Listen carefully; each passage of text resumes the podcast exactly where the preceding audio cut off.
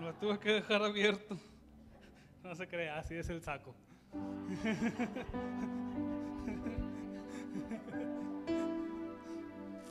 Dios le bendiga, hermanos. Es de verdad un, un placer estar con ustedes.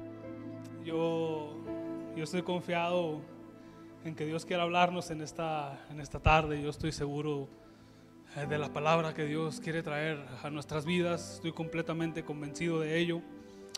Y lo comentaba con, con los hermanos del primer servicio.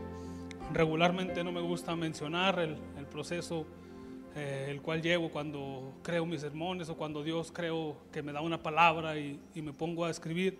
Pero en esta ocasión merece la pena platicarles un poco de cómo fue que, que, Dios ha traído este mensaje a mi vida, cómo creo que lo va a traer a, a, a, cada una de la vida de cada uno de los que estamos aquí.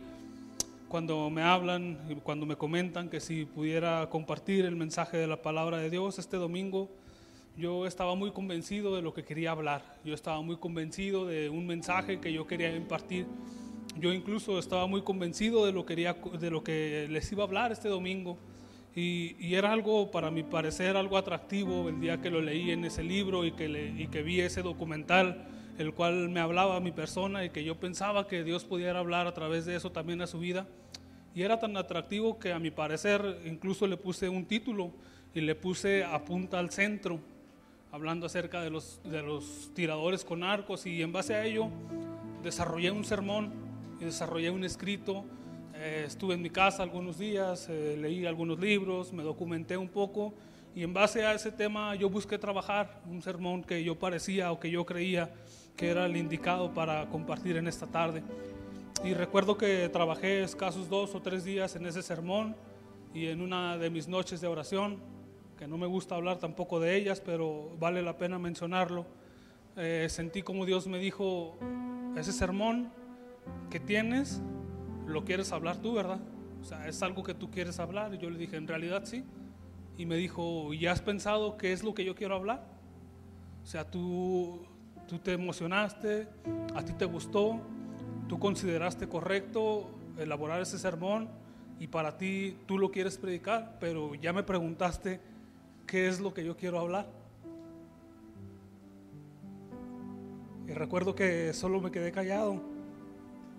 Le dije, tienes razón, esto es lo que yo quiero hablar, pero importa lo que tú quieres hablar, importa lo que tú quieres decirle a la iglesia, importa lo que tú quieres decirle a Manantial de Vida, importa lo que tú tienes el mensaje para los corazones.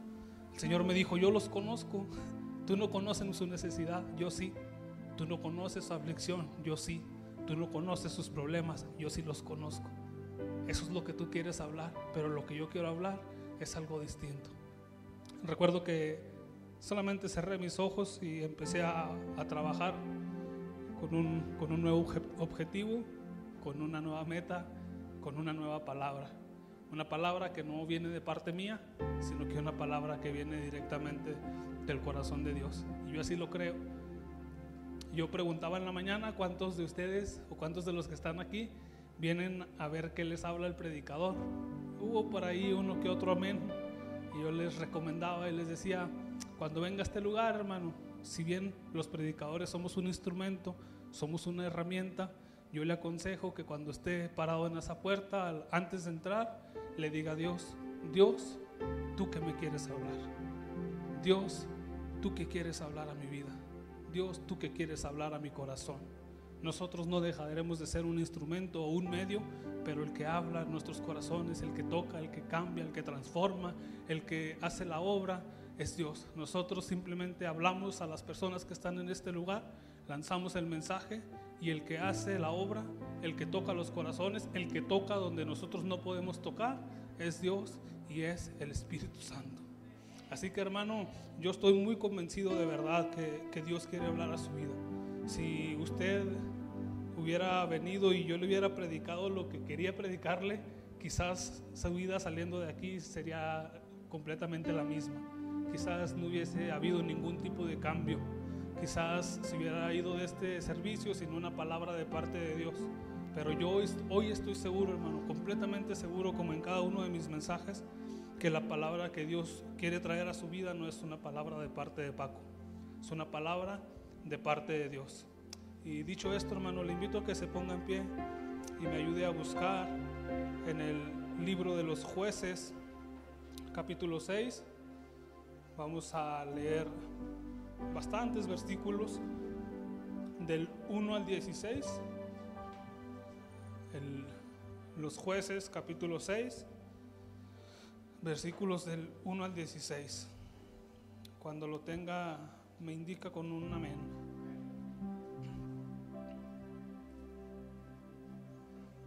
Es bastante larga la, la porción bíblica del día de hoy, hermano. Le voy a pedir me siga con su vista y me siga con un, con un espíritu de, de saber que Dios nos quiere hablar a nuestras vidas. Jueces capítulo 6, versículos del 1 al 16, y me permito leer la palabra de Dios en el nombre del Padre, del Hijo y del Espíritu Santo. Los hijos de Israel hicieron lo malo ante los ojos de Jehová, y Jehová los entregó en manos de Madián por siete años, y la mano de Madián prevaleció contra Israel. Y los hijos de Israel, por causa de los madianitas, se hicieron cuevas en los montes y cavernas y lugares fortificados, pues sucedía que cuando Israel había sembrado, subían los madianitas y amalecitas, y los hijos del oriente contra ellos subían y los atacaban. Y atacando contra ellos, destruían los frutos de la tierra hasta llegar a Gaza y no dejaban que comer en Israel, ni ovejas, ni bueyes, ni asnos, porque subían ellos y sus ganados y venían con sus tiendas en grande multitud como langostas. Ellos y sus camellos eran innumerables, y así venían a la tierra para devastarlas. De este modo empobrecía Israel en gran manera por causa de Madián. Y los hijos de Israel, algo para señalar hermanos en este versículo, los hijos de Israel clamaron a Jehová. Y cuando los hijos de Israel clamaron a Jehová a causa de los madianitas, Jehová envió a los hijos de Israel un varón profeta, el cual les dijo, así ha dicho Jehová Dios de Israel, yo los hice salir de Egipto, os saqué de la casa de servidumbre, os libré de la mano de los egipcios y de la mano de todos los que los afligieron, a los cuales eché de delante de vosotros y os di su tierra y os dije, yo soy Jehová vuestro Dios, no temáis a los dioses de los amorreos en cuya tierra habitáis, pero habéis, pero no habéis obedecido mi voz. Y vino el ángel de Jehová y se sentó debajo de la encina que está en Ofra, la cual era de Joás, Abieserita, hijo de Gedeón, y él estaba sacudiendo el trigo en el lagar para esconderlo de los madianitas. Y el ángel de Jehová le apareció y le dijo, Jehová está contigo, varón esforzado y valiente. Y Gedeón respondió, Ah, Señor mío, si Jehová está con nosotros, ¿por qué nos ha sobrevenido esto? ¿Y dónde están todas sus maravillas? Que nuestros padres nos habían contado diciendo, nos sacó Jehová de Egipto, y ahora Jehová nos ha desamparado y nos ha entregado en manos de los madianitas. Y mirándole Jehová le dijo, para destacar este versículo también, ve con esta tu fuerza y salvarás a Israel de la mano de los madianitas. ¿No te envío yo? ¿No te envío yo? dice Jehová.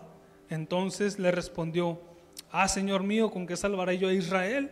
He aquí que mi familia es pobre en Manasés y yo el menor en la casa de mi padre. Y Jehová le dijo, Yo estaré contigo y derrotarás a los madianitas como si fuera un solo hombre. Vamos a orar, hermanos. Dios, te damos muchísimas gracias, Señor. De verdad, Señor, gracias porque nos tienes en este lugar. Gracias, Señor, porque tú has sido bueno, Señor, no has sido fiel, has sido grande con nuestras vidas. En esta hora, Señor, en el nombre de Jesús, Padre, te pido hables a nuestros corazones. Te pido hables a nuestra vida. Te pido, Señor, seas tú obrando, seas tú tocando nuestro espíritu, Señor. Sé tu Espíritu Santo hablando a nuestras vidas. Que la palabra, Señor, que traes para nosotros sea una, una palabra que fortalezca, sea una palabra que nos ayude a continuar, Señor. Sea una palabra que nos ayude a tener buen ánimo, Señor. Y que esta palabra que tú traigas a nuestras vidas, Señor, pueda hacer la diferencia en medio de nuestra adversidad, en medio de la crisis, en medio de lo que ha tocado en nuestros hogares, Señor. En el nombre de Jesús, Señor, te damos muchísimas gracias y te pedimos que nos hables en esta hora. Amén y amén. Puede tomar su lugar, hermanos.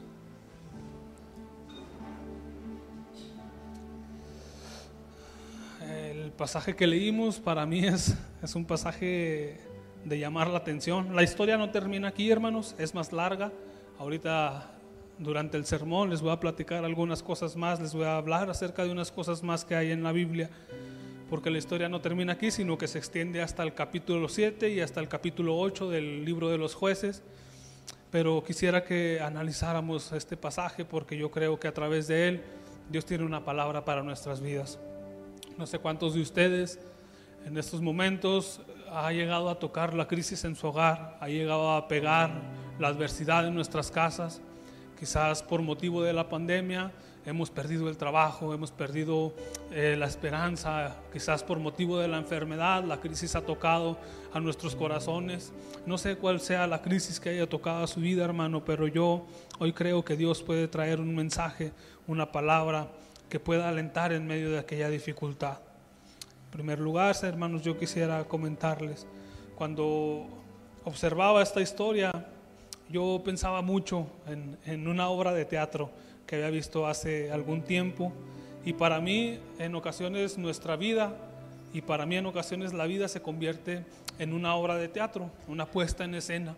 En ocasiones nos toca estar en algún lugar en ocasiones nos toca estar en otro ambiente, en ocasiones las luces prenden, en ocasiones tenemos que responder de cierta o tal manera y para mí en ocasiones nuestra vida se asemeja a una obra de teatro. Hay algunos aspectos interesantes dentro del teatro que quisiera compartir con ustedes. En primer lugar, se dice que el teatro se originó en Atenas, y, pero a través de los años ha ido cambiando a lo que se conocía como, como el teatro antiguo y hoy se dice que existen nueve oficios que dan vida al teatro actual. Unos de ellos son el, área de vestuario, el área de sonido, el área de maquinería, el área de utilería, el área de producción, obviamente el elenco, el área de caracterización, el área de maquillaje y una que yo quisiera que, que tuviéramos a bien este, tomar en cuenta para la prédica de esta tarde, que es el área de iluminación. Eh, ¿Qué hace esta área? Esta área se encarga de preparar el ambiente propicio dentro de la escena para que algún actor o alguna persona o algún lugar tome relevancia. Se ha fijado que en ocasiones sale un faro que apunta directamente al actor principal en las obras de teatro. Entonces lo que hace el iluminador, el iluminador en el, en el teatro es dar realce o dar protagonismo a cierta persona dentro de la obra. Y en ocasiones, hermanos, así suele ser en nuestras vidas. Yo puedo observar en medio de esta historia, hermanos, que el pueblo de Israel estaba atravesando una enorme crisis, estaba atravesando una enorme dificultad, estaba atravesando un problema grande en realidad, estaba atravesando por la escasez, estaba atravesando por algunas circunstancias que les eran muy adversas. Y como si fuera una obra de teatro, hermanos, en algún momento el Señor, que es el iluminador, posa su faro sobre una persona llamada Gedeón le da protagonismo, lo hace resaltar y le visita, esperando que sea Él quien libre a los israelitas de la mano de los madianitas, una mano que los había tenido esclavizados. Y quisiera, una vez dicho esto, hermanos, que observáramos algunas características muy importantes dentro de esta historia. De la misma manera en la que Dios funge como un iluminador en esta historia, Dios puede fungir como iluminador en nuestras vidas dando realce a la obra que podemos empezar a vivir. En primer lugar, hermanos, yo puedo ver versículo 2 y versículos 3, 4 y 5 que el pueblo de Israel estaba atravesando por una enorme crisis. La crisis había llegado a golpear al pueblo de Israel en gran manera. Dice el versículo 1 que los hijos de Israel hicieron lo malo ante los ojos de Dios y entonces Dios los entregó en esclavitud durante siete años. Esa esclavitud, hermanos, se convirtió en la peor pesadilla de Israel durante todo ese tiempo. Yo puedo ver, hermanos, que la crisis golpeó con tanta fuerza la vida de Israel que llegó y golpeó también su lugar de confort o su zona de seguridad. Dice la palabra de Dios, versículo 2, que los hijos de Israel tuvieron que construirse cuevas, tuvieron que irse a las cuevas, tuvieron que esconderse, tuvieron que construir lugares fortificados porque el problema era constante porque los madianitas llegaban y golpeaban directamente hacia el pueblo porque su casa en ese entonces no era segura. Llegó a golpear con tanta crisis, con tanta fuerza la crisis en Israel que incluso su hogar no fue seguro. Tuvieron que huir, tuvieron que esconderse. ¿Cuántos de nosotros, hermanos, en ocasiones ha llegado la crisis a golpear a nuestra casa? Ha llegado a golpear a nuestro hogar, que incluso, hermanos, en determinado momento la casa no es un lugar seguro. ¿A qué voy con esto, hermanos? Que ha llegado la crisis, que ha llegado la escasez, que ha llegado la enfermedad. En ocasiones, cuando uno anda trabajando, cuando está fuera de su casa, lo que más quiere es llegar a su casa con su familia, con su esposa, con la gente que viva con él y tener un poco de descanso, tener un poco de paz, tener un poco de tranquilidad, tener un poco de descanso de la jornada laboral y de los problemas que nos acontecen día a día. Y en ocasiones, hermanos, la crisis golpea con tanta fuerza a nuestra casa, a nuestro hogar, a nuestras vidas, que incluso la casa ya no es un lugar seguro. Incluso en casa estamos pensando constantemente. Ni en casa descansamos, hermanos, de aquel problema, de aquella necesidad. Ni siquiera en casa podemos dejar de lado aquel grande peso que hemos venido cargando. Ni siquiera en casa podemos dejar de lado aquello que nos ha venido siendo nuestra pesadilla durante un largo tiempo. Aquella crisis que ha venido a ponerse en nuestro hogar, en nuestra vida, como algo primordial, como algo en lo que pensamos cuando nos despertamos y algo que pensamos antes de dormir. Y de esta manera acontecía en el pueblo de Israel, hermanos. La crisis golpeó con tanta fuerza a sus vidas, a su, a su nación, que incluso su casa no fue segura. En segundo lugar, hermanos, dentro del versículo 3, versículo 4, 4 y 5, puedo ver que la crisis, en este caso en Israel, golpeó de tal manera que llegó a impactar directamente a su economía. Dice la palabra de Dios que cuando el pueblo de Israel iba a sembrar, iba a cosechar, iba a levantar sus, cosechas, perdón. Entonces en ese momento llegaban los madianitas, los amalecitas y los hijos del oriente y destruían todo a su paso. Y no solamente destruían lo que habían sembrado, sino que acababan con su ganado, con sus ovejas, y no quedaba nada en la casa de Israel. Y el versículo nos lo dice, e Israel empobrecía en gran manera a causa de lo que Madian había venido a dejar en sus vidas. Así es en nuestras vidas en ocasiones también, hermano. La crisis, la enfermedad, el desempleo, la adversidad ha venido a tocar a nuestras casas, ha venido a pegar en nuestras vidas y ha afectado también directamente en lo económico. En, en, aquel entonces la actividad de siembra y la actividad ganadera eran el principal ingreso de toda la nación de Israel. Entonces, destruyendo todo esto, Israel quedaba pobre. No había recursos, no había más recursos. En ocasiones, hermanos, la enfermedad ha tocado a nuestra vida que ha acabado con nuestros recursos. En ocasiones, hermanos, el desempleo y la adversidad han llegado a pegar a nuestro hogar y han acabado, han acabado con lo poco que tenemos. Algunos de nosotros pudiéramos pensar, bueno, todavía tengo algo ahí ahorrado. Y llega la enfermedad, llega la adversidad y acaba con aquello que creíamos nosotros en lo cual teníamos seguridad. La crisis, hermanos, llega e impacta nuestras vidas de estas maneras también. Llega, impacta nuestra zona de confort como con los de Israel y llega en ocasiones e impacta directamente en nuestra economía. Yo puedo ver también, hermanos, en el versículo 6, que la crisis no solamente impactó en la zona de confort, no solamente impactó en la economía, sino que llegó a impactar en el estado anímico del pueblo de Israel. Dice el versículo 6, de modo que, perdón, de modo que empobrecía a Israel en gran manera por causa de Madián. Y los, de Israel, los hijos de Israel clamaron a Jehová. En ese momento, hermanos, después de siete años de estarse despertando, de estarles robando el sueño, de no comer bien, de no tener algo de libertad, algo de paz, en ese momento el pueblo de Israel clamó a Jehová. Pero yo quiero, que, yo quiero destacar esto. ¿Quién de nosotros cuando no come bien? ¿Quién de nosotros cuando no hay economía? ¿Quién de nosotros cuando no hay fuerzas? Tiene un buen ánimo. En ocasiones, hermanos, todas estas circunstancias que rodean a la crisis, todas estas circunstancias que rodean a nuestro problema, todas estas circunstancias que vienen a golpear se traducen en un estado de ánimo bajo, en un golpe emocional, el no tener para comer, el no tener para solventar nuestros gastos, el no tener un lugar seguro, el no poder descansar, el no poder tener paz. Llega y golpea directamente en el estado anímico del pueblo de Israel. La casa no era segura, no se descansaba bien, el ataque era constante. El ataque, aquella crisis venía constantemente a recordarle al pueblo de Israel que estaban siendo esclavos. Constantemente, a largas horas del día, quizás en la mañana, en la tarde y en la noche, el pueblo de Israel pensaba que la crisis, que la dificultad, que la esclavitud, que el problema lo superaba. Y así pasa en nuestras vidas, hermanos. El problema, la crisis es tan grande que en ocasiones viene a ocupar el primer lugar en nuestros pensamientos. Es constante el ataque del enemigo diciéndote, estás quebrado, estás enfermo, no hay, no hay salvación, no hay otra oportunidad, no lo vas a lograr. Y en ocasiones en nuestras vidas viene a pasar de esta manera, hermanos.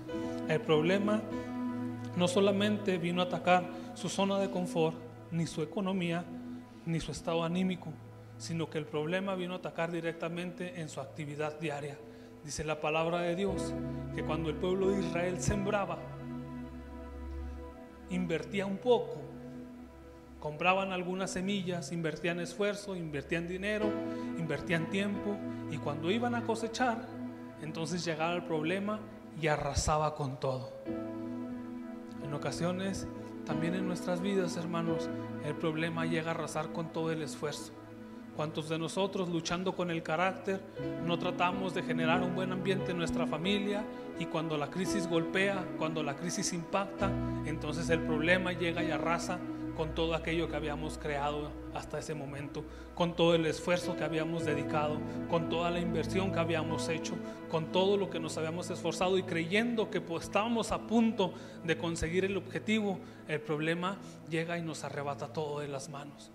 Y de esa manera pasaba con el pueblo de Israel, hermanos.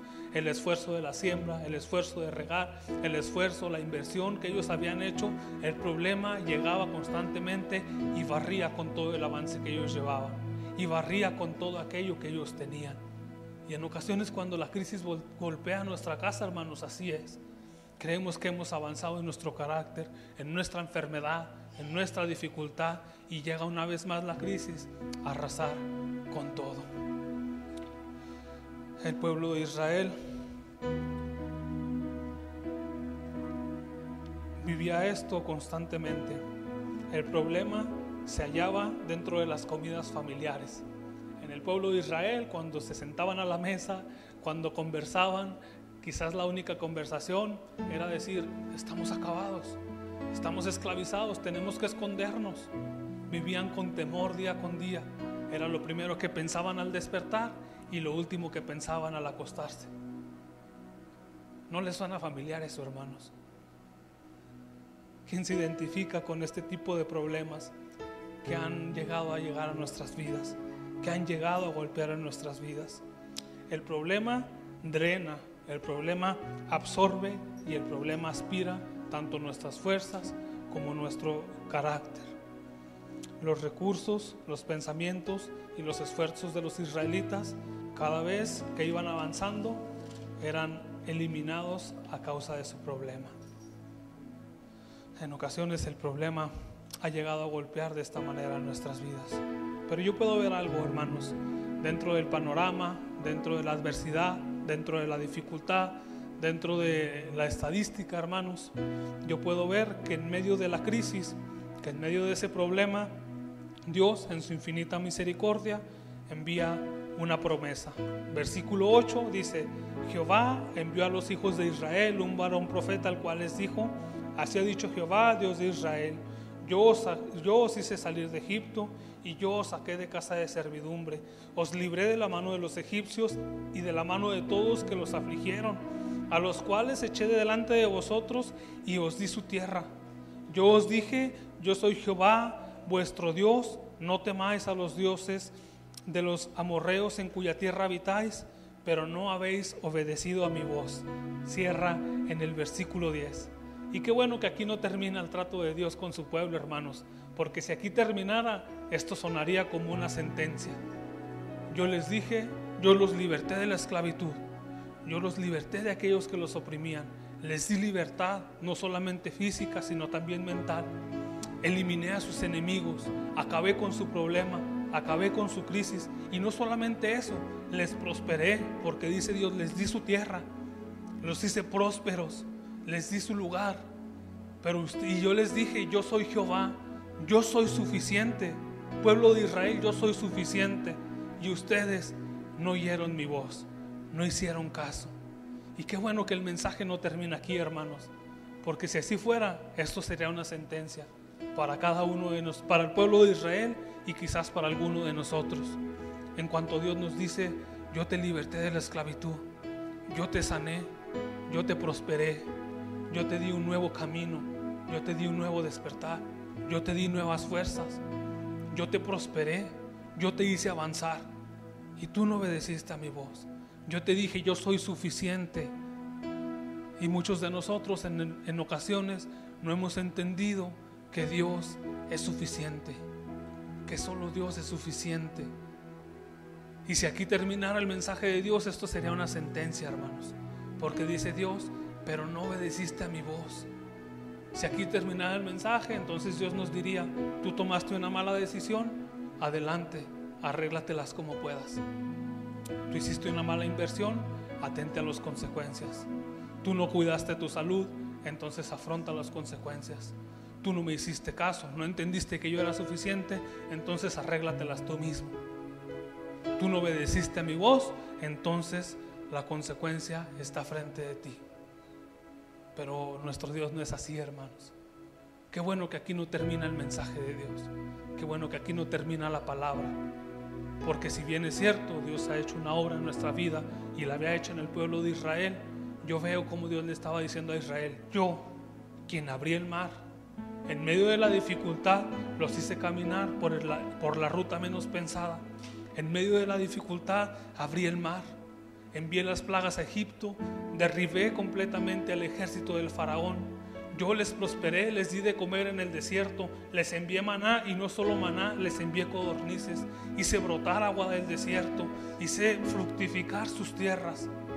Y yo, yo mismo, dice Jehová, aquí estoy de nuevo. Si bien es cierto, no han obedecido a mi voz, aquí estoy de nuevo. Sigo siendo el mismo, no he cambiado.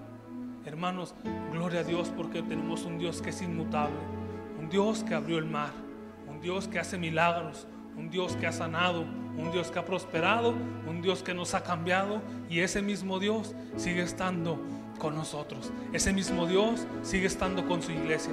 Ese mismo Dios sigue estando con manantial de vida. Ese mismo Dios sigue estando en nuestras vidas. Y yo puedo ver que Dios le decía, hey, aquí estoy. Si bien has metido la pata, si bien lo has regado, si bien no has obedecido, pero aquí sigo, sigue siendo el mismo. Y yo puedo ver que en medio de la dificultad, que en medio de la adversidad, llega la promesa.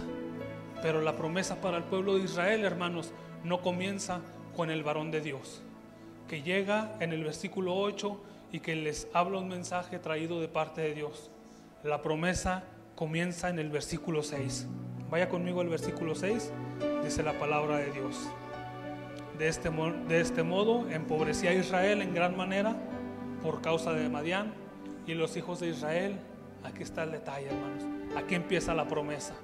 Los hijos de Israel clamaron a Jehová. La promesa no empieza con aquel profeta, hermanos. La promesa empieza en el clamor.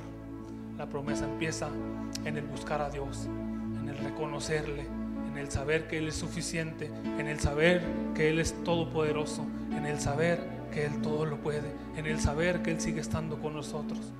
Los hijos de Israel, después de siete años de ya no aguantar más, hermanos, no sé cuánto esté usted batallando con su adversidad, no sé cuánto tiempo tenga batallando con su adversidad, con su, con su problema, con la crisis que ha venido a golpear a su vida, pero lo que sí sé, hermanos, es que el pueblo de Israel aguantó siete años y después de siete años, el pueblo de Israel clamó.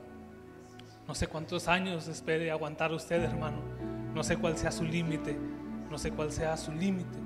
Pero cuando usted se decide clamar a Dios, entonces ahí empieza la promesa. En el clamor empieza la promesa, hermanos. Yo puedo observar en este versículo que ellos reconocían una vez más que tenían a alguien poderoso de su lado. Ellos volvían a meter al campo a su mejor jugador. Se habían olvidado de él, pero en el momento de la crisis, en el momento de la adversidad, ellos sabían que contaban con alguien que lo podía lograr. Y en ese momento ellos decidían volver a meter al campo a su mejor jugador. Y yo puedo ver, hermanos, en nuestras vidas que es necesario nosotros entendamos que la adversidad nos ha superado, que nosotros entendamos que la adversidad ha venido a montarse como primer lugar en nuestras vidas que la adversidad ha llegado a golpear con fuerza nuestra casa, que quizás ya no tenemos recursos, que quizás ha acabado con nuestra paciencia, con nuestro esfuerzo, con nuestra seguridad. Pero ahí, hermanos, sean medio año, sean dos meses, sean cinco años, sean veinte años, no sé cuántos años sean, hermanos, si tú decides volver tu mirada a aquel que todo lo puede, allí empieza la promesa. Dice la palabra de Dios, versículo 10. Yo les dije, yo soy suficiente y no obedecieron mi voz, pero sigo siendo el mismo. Esto no lo dice la Biblia, pero yo sé que Dios sigue siendo el mismo. Punto número tres, hermanos. No quiero alargarme mucho porque ya estoy tomando bastante tiempo. Cabe destacar en medio de esta historia que junto con la promesa viene el llamado. Junto con la promesa, Dios llega el momento en el que va a iluminar, en el que va a apuntar el faro hacia tu vida y va a decir, ok, es momento que tomes protagonismo, es momento que te pares a luchar por tu familia, es momento que empieces y te pongas en la línea de batalla, es momento, oh Gedeón, que empieces a luchar por tu pueblo, es momento, Gedeón, que empieces a luchar por tu familia, es momento que te quites esa mentalidad de esclavitud. Es momento que te quites aquella mentalidad que Madiana ha venido a implantar en tu cabeza. Es momento de que tomes protagonismo. Y llega el llamado, hermanos, a la vida de Gedeón. Yo puedo ver en el versículo 11, dice la palabra de Dios, vino el ángel de Jehová y se sentó debajo de la encina que estaba en Ofra, la cual era de, de Joás, Abieserita, y su hijo Gedeón estaba sacudiendo el trigo en el lagar para esconderlo de los madianitas. Nótese esta frase, hermanos. Gedeón estaba rescatando lo poco que podía. Gedeón dijo, bueno, oh, salvemos lo poquito ahí para comer uno o dos días y pues sigamos siendo esclavos. En ese momento para Gedeón representaba salvar lo poco que se pudiera y ya que. Pero Dios, hermanos, envía a su ángel, el ángel de Jehová, y vean las palabras con las que llega el ángel de Jehová y le dice, dice la palabra de Dios, versículo 12 el ángel de Jehová le dijo, Jehová está contigo, primer lugar, varón esforzado y valiente. Ah, caray, que no era el mismo que estaba escondiendo un poco, que no era el mismo que quería salvar lo más que se pudiera. Dios había visto en él, hermanos, algo que quizás ni siquiera él había visto. Varón esforzado y valiente. Imagínense, hermano, que en medio de su problema, en medio de su crisis, llegue Dios y se le presente y diga, Nori, esforzada y valiente. Paco, esforzado y valiente. Ah, caray, hasta como que saca uno más el pecho, ¿verdad? Dice uno, sí, sí soy, Señor. ¿Qué hay que hacer? En ese momento, hermanos, Dios se presenta con estas palabras. Pero hay algo importante, hermanos, dentro de este llamado que quisiera que observemos. Dice la palabra de Dios que después de esto Gedeón respondió, ah, Señor mío, si Jehová está con nosotros, ¿por qué nos ha sobrevenido todo esto? ¿Dónde están todas sus maravillas que nuestros padres nos habían contado diciendo, no nos sacó Jehová de Egipto? ¿Y ahora qué? ¿Nos ha desamparado y nos ha entregado en mano de los madianitas? Gedeón dijo, ah, caray, pues no que estás conmigo, Señor, no que has estado con nosotros.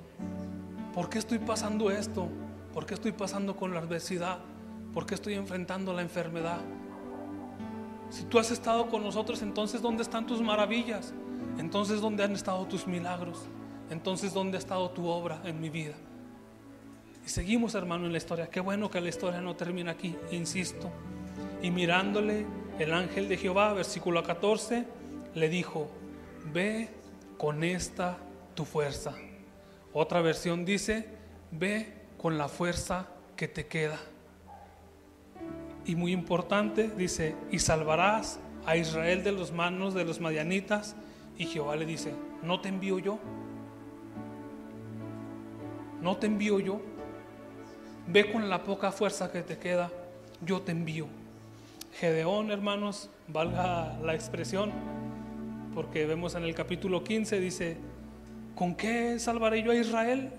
He aquí que mi familia es pobre y yo el menor en la casa de mi padre. Ya Jehová le había dicho que él iba con él, que él era suficiente y Gedeón decide mostrar su currículum ante Dios, valga la expresión. Señor, no soy la persona adecuada, no soy el tipo de persona que los demás siguen. No tengo lo necesario, Señor, para llevar a cabo esa gran tarea. Y esto sin dudar me remonta a la historia del, del Éxodo, cuando Moisés es llamado en medio de la zarza, que también Moisés presenta su currículum y dice, Señor, pero espera, este, yo acabo de matar a algunos egipcios, el faraón me busca para quitarme la vida. Mira, Señor, soy tartamudo. Oye, no tengo lo necesario. No tengo lo que se necesita para el papel. No, no, no puedo. Y Dios le dice, qué bueno que aquí no termina la historia. Porque le dice, yo, le dice Jehová en el versículo 16, Jehová le dijo, ciertamente yo estaré contigo y derrotarás a los madianitas como a un solo hombre. O sea, no importa tu currículum, Gedeón, yo estoy contigo, yo soy suficiente, yo soy el que todo lo puede. Si bien tú no puedes, si bien te quedan pocas fuerzas, yo estoy. Es la palabra de Dios que Dios le llamó y le dijo, ve con la fuerza que te queda. yo creo que Salomón le dijo, Gedeón, perdón, le dijo, Señor, pero mira, no me he alimentado bien. En verdad mis defensas están bajas. No he podido descansar tranquilo desde que Madián tiene eh, su campamento montado en contra de nosotros. Mira, Señor, le he llevado muy poca comida a mi familia, no he podido descansar. La adversidad me ha, me ha quitado el sueño, me ha robado la paciencia, me ha menguado las fuerzas. Pero Dios le dice, yo estaré contigo. O sea, ve con esas pocas fuerzas y con esas pocas fuerzas es suficiente. Y en este versículo, hermanos, radica el título del mensaje que se llama ¿Y qué importa? ¿Y qué importa, ¿Y qué importa Gedeón que tengas pocas fuerzas? ¿Y qué importa Gedeón que hayas estado cansado? ¿Y qué importa Gedeón que no tengas lo necesario para el papel? ¿Y qué importa Gedeón que creas que eres el menor de todos?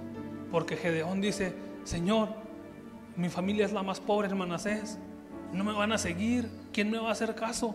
Es más, ni siquiera mi familia creería en mí, porque dice, soy el menor de toda la familia. No importa. ¿Y qué importa? ¿Y qué importa? Dice el Señor. ¿Y qué importa, Gedeón, si yo voy contigo? ¿Y qué importa, manantial de vida, si yo estoy contigo? ¿Y qué importa, hermano, si Dios está con nosotros? ¿Y qué importa que no tengamos eh, el currículum mejor para llevar a cabo la obra de Dios? ¿Y qué importa que estemos carentes de fuerzas en estos momentos? ¿Y qué importa si el problema ha llegado a golpear nuestra economía y carecemos? ¿Y qué importa si el problema ha llegado a golpear nuestra salud e incluso tenemos poca salud? Porque dice Dios, ¿y qué importa? O sea, ¿y qué importa si estoy yo? ¿Y qué importa si yo todo lo puedo? ¿Y qué importa si en mi mano tengo el poder para hacer y deshacer, Gedeón? ¿Y qué importa si con una sola palabra yo puedo cambiar la, la circunstancia? ¿Y qué importa? Porque si yo solamente muevo una ficha, la circunstancia cambia totalmente. ¿Y qué importa manantial de vida si Dios está con nosotros?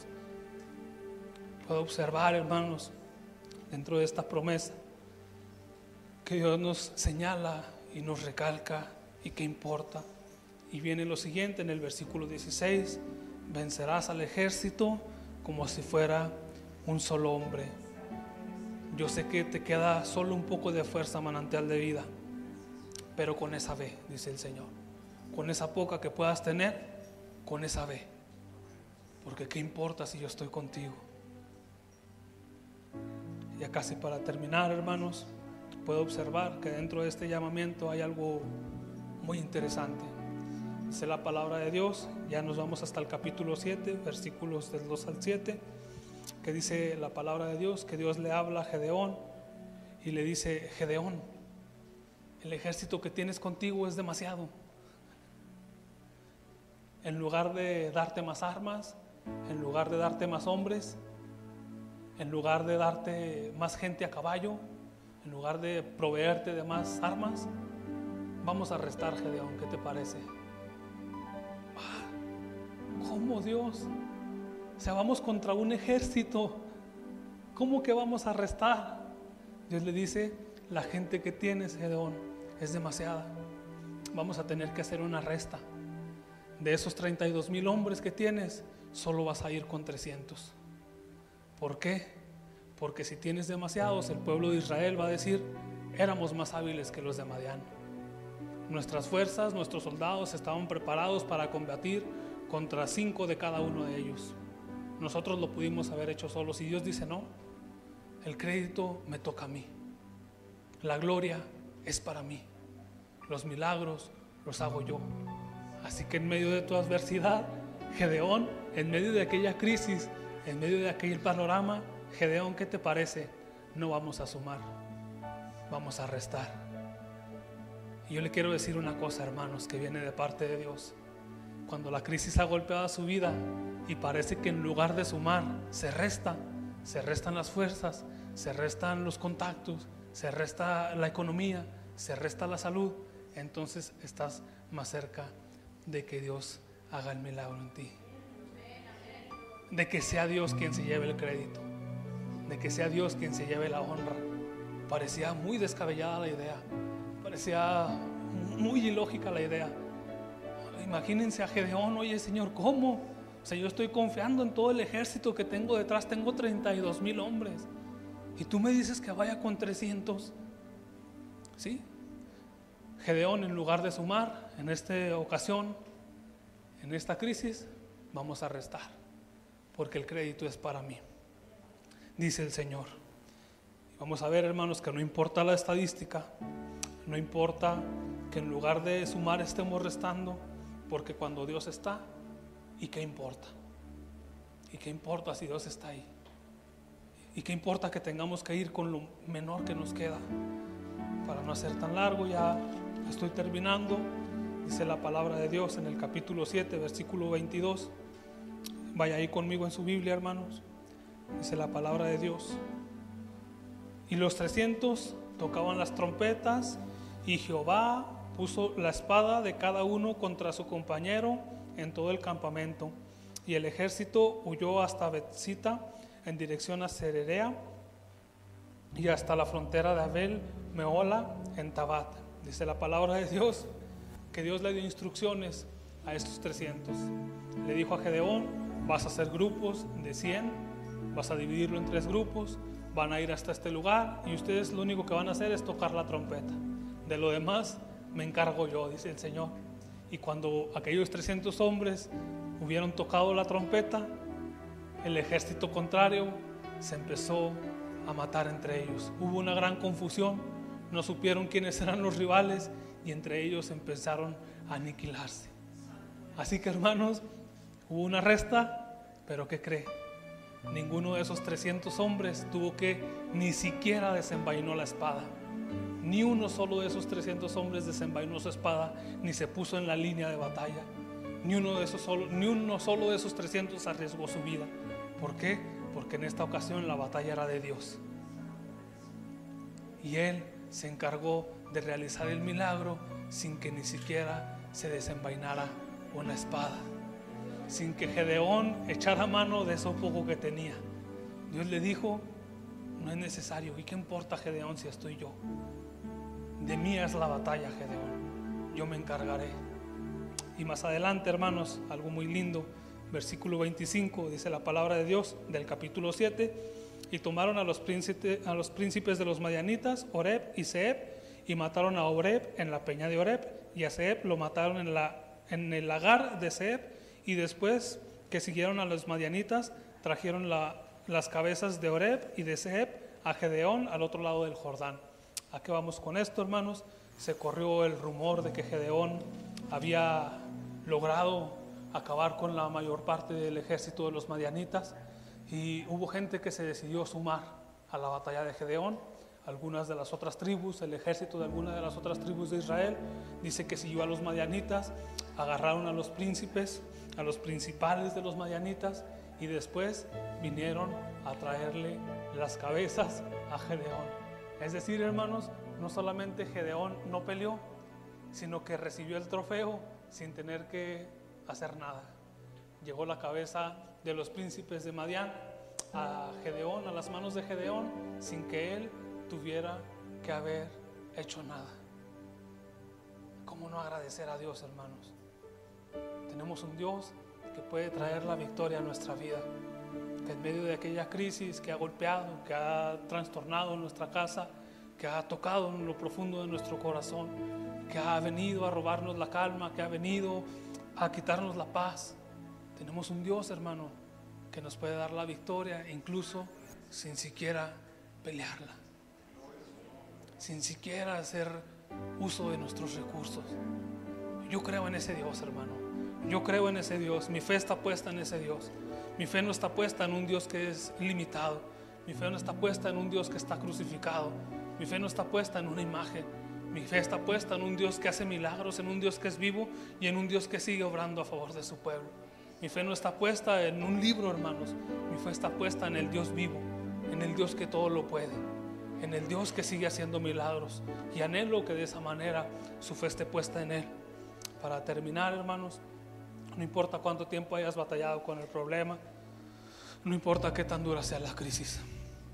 Cuando Dios llega y entra en la ecuación, dice un predicador, las cosas cambian. Cuando Dios llega y está en el lugar, te hace un llamado, te ha dado la promesa y te toca tomar protagonismo, entonces las circunstancias son completamente diferentes. Entonces Gedeón, la victoria está asegurada. ¿Y qué importa? ¿Y qué importa si tienes poco? ¿Y qué importa si has querido desmayar? ¿Y qué importa si has quedado escaso? ¿Y qué importa Gedeón, si Dios está contigo. ¿Y qué importa manantial de vida si Dios está contigo? Puede ponerse en pie, hermanos.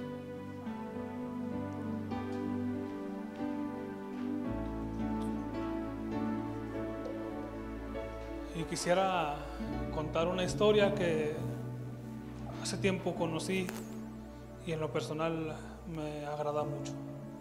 Dice, cuenta de un boxeador, hermanos, que se encontraba preparándose durante ocho meses para pelear o combatir por el título mundial de su división.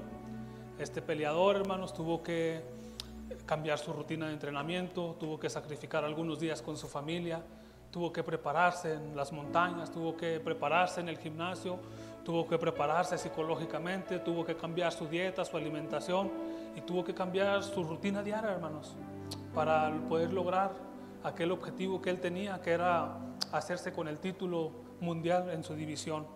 Se preparó durante ocho o nueve meses y llegó el momento de la batalla, hermanos, llegó el momento de la pelea y este, esta persona subió al ring y él comenta y dice, yo estaba completamente seguro de lo que habíamos trabajado mi entrenador y yo en el gimnasio. Yo estaba completamente seguro de la preparación que había tenido. Yo estaba completamente seguro y había estudiado su técnica y sabía que lo podía derrotar. Yo había visto sus videos y sabía que teníamos una oportunidad.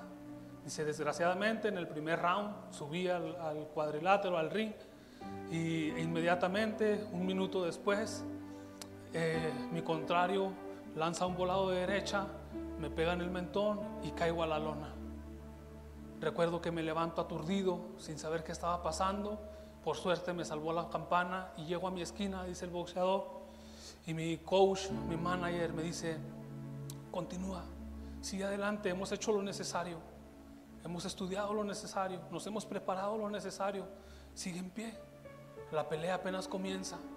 Dice él, volví al ring de nuevo y fue lo mismo. Mi contrario cada vez más ganaba más puntos, cada vez acertaba más golpes, cada vez yo estaba más confundido, no sabía qué estaba pasando. Mi preparación estaba siendo nula, mis capacidades estaban siendo escasas. Dice, y en el asalto número 8 me parece, una vez más, un golpe impacta en mi cara y recuerdo que volví a caer al piso. La contienda por puntos estaba terminada. Recuerdo haber llegado a mi esquina y mi coach me vuelve a decir, hey, mantente en pie. Todavía no termina la batalla. Todavía no termina. Son 12 rounds. Sigue en pie. Hemos trabajado, hemos luchado, tenemos lo necesario. Mantente en pie. Del capítulo 8 al capítulo 11 nada cambió, hermanos. Siguió siendo una, una pelea muy dispareja y esta persona perdía toda esperanza. En el capítulo 11, en el round 11 dice, llegué a mi esquina y mi coach me dijo, solo mantente en pie. Mira, cuando él está lanzando un jab y después un volado de derecha, descuida un poco su guardia. Solo mantente en pie y espera el momento. Empezó el round número 12. Dice, yo sabía que había una oportunidad. Empezó y en mi mente solo estaba, mantente en pie, mantente en pie, mantente en pie. Cerca de 10 minutos para finalizar la pelea, con todas las probabilidades nulas, con todas las fuerzas agotadas. Una vez más, mi contrincante vuelve a lanzar esa combinación, un jab y un volado de derecha. Logro esquivar, conecto en el lugar adecuado, conecto en el mentón de mi adversario y hago un knockout técnico. Y le preguntan, ¿y qué aprendiste? Que tenía que mantenerme en pie. Mi coach me dijo, mantente en pie. Mi coach me dijo en la esquina, tú mantente en pie, que aún tenemos posibilidad. Hermanos, en ocasiones nos toca mantenernos en pie, aunque la batalla sea muy dispareja, aunque la batalla sea muy abrumadora. El coach, Dios, hoy nos dice, aún hay una oportunidad, solo mantente en pie. Así como está, hermano, le voy a pedir, cierre sus ojos. Si es que Dios hablaba su vida, le voy a pedir, eleve una oración juntos adoremos a nuestro Dios por lo que ha hablado en nuestras vidas. Dios, de verdad, te damos muchas gracias, Señor. No cabe duda, Señor, que tú nos amas. No cabe duda, Señor, que seguimos estando en tus pensamientos. No cabe duda, Señor, que seguimos estando en tus planes. Señor, aquí estamos tratando de mantenernos en pie. Sabemos, Señor, que contigo aún hay una oportunidad. ¿Y qué importa, Señor, si tú vas? ¿Y qué importa si ya no tengo fuerzas? ¿Qué importa, Señor? Porque tú estás ahí. Señor, eh, la adversidad, la crisis ha golpeado duro en mi casa. No puedo, Señor, con el carácter de mi esposo. No puedo, Señor, con el carácter de mis hijos. No puedo, Señor, con esta situación financiera.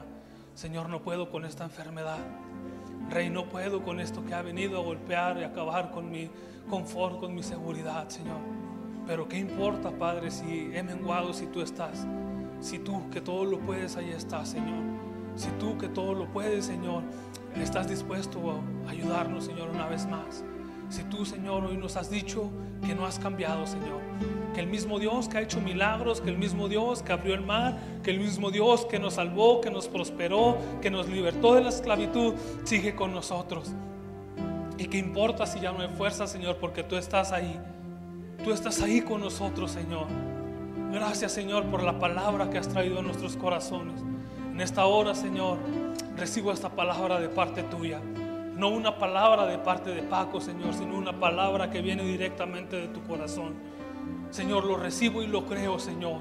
Yo sigo creyendo en ese Dios que tiene un milagro preparado para mí, en ese Dios que, que aunque pasen siete años, sigue teniendo un plan que en ese Dios, que aunque las fuerzas hayan escaseado, sigue obrando a nuestro favor. En ese Dios en el que no importa que se esté restando en medio de la adversidad, Él va a hacer la obra completa y la lucha es de Él. Recibo esa palabra, Señor, de parte tuya. Recibo esa palabra en mi corazón. Rey, en el nombre de Jesús, yo oro, Señor, por mis hermanos. Porque esta palabra, Señor, que hayas traído a nuestras vidas, sea el cambio, Señor. Sea el inicio, Padre. Sea la diferencia en medio de nuestra dificultad. Sea la diferencia en medio de la crisis, Señor. Te reconocemos a ti como quien ha traído la palabra a nuestro corazón. Reconocemos que el Espíritu Santo es quien ha hablado y lo creemos. Seguimos creyendo en ese Dios. Seguimos creyendo en ese Dios que nos dice, mantente en pie, que todavía hay una oportunidad. Dios, en el nombre de Jesús, Señor, obra en nuestras vidas, obra en nuestra dificultad, Señor, obra en nuestra adversidad. Clamo, Señor, por cada uno de los que estamos aquí, Padre que seas tú trayendo, Padre, esa convicción a sus corazones. Que seas tú trayendo, Señor, esa convicción a nuestras vidas. Que esa palabra que has hablado, Señor, sea la diferencia. En el nombre de Jesús, Señor. En el nombre de Jesús.